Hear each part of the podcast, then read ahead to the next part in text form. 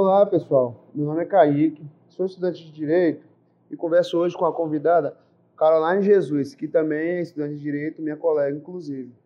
Sobre o assunto, até quando os padrões de beleza estabelecidos pela sociedade irão prejudicar a saúde? Esse é um podcast que tem como intuito falar sobre a mulher e como os padrões estéticos podem ser prejudiciais à saúde em todo o seu ciclo de vida. Hoje iremos tratar sobre o assunto que tem se tornado bastante comum entre nossa sociedade atual, que são cirurgias plásticas. A decisão precoce de adolescentes em querer passar por esses procedimentos, quais as razões para provocar uma mudança no corpo.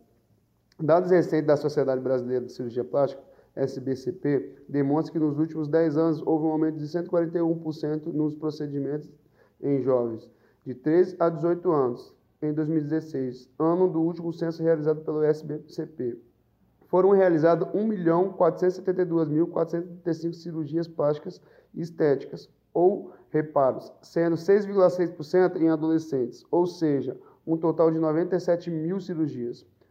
O mito do corpo perfeito e a imposição de um padrão de beleza imposto pela mídia brasileira vem influenciando cada vez mais jovens de 13 a 18 anos a realizarem cirurgias plásticas. É notável que as mídias e as redes sociais exercem uma influência exacerbada entre os jovens, mostrando que é possível alcançar o tão desejado corpo ideal.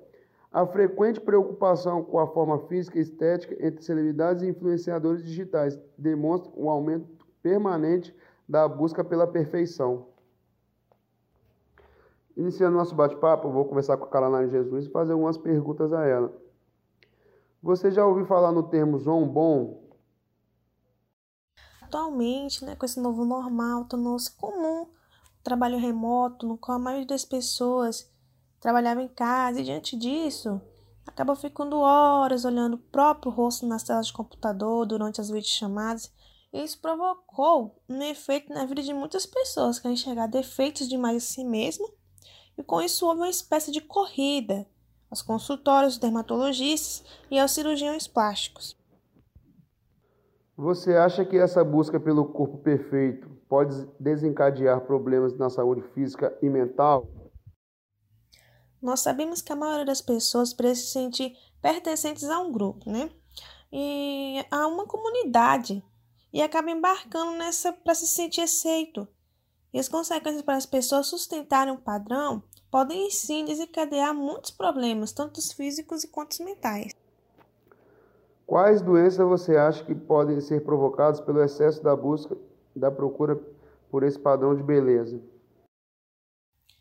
Essa busca assim, desenfreada pelo corpo perfeito, pelo cabelo lindo, pela pele jovem, ela pode causar alguns transtornos e síndromes, como por exemplo a depressão, que tantos vimos, né?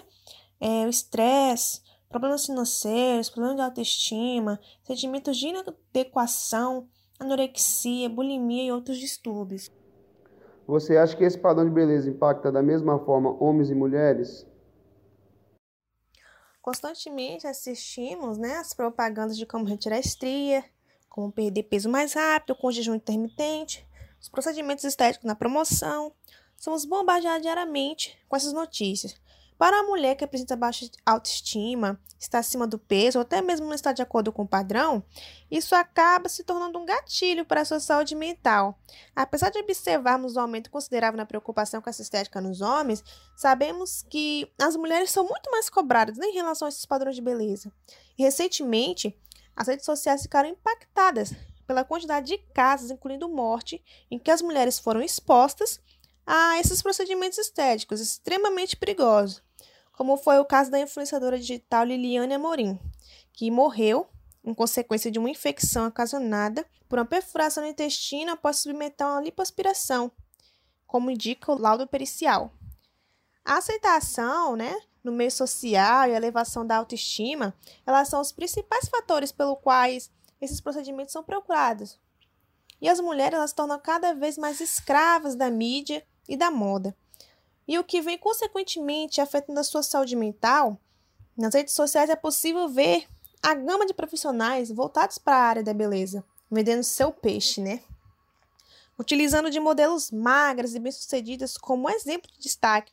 E sabe-se que, hoje, A indústria de cosméticos e beleza é que mais cresce no Brasil, e ainda mais quando se está próximo do verão.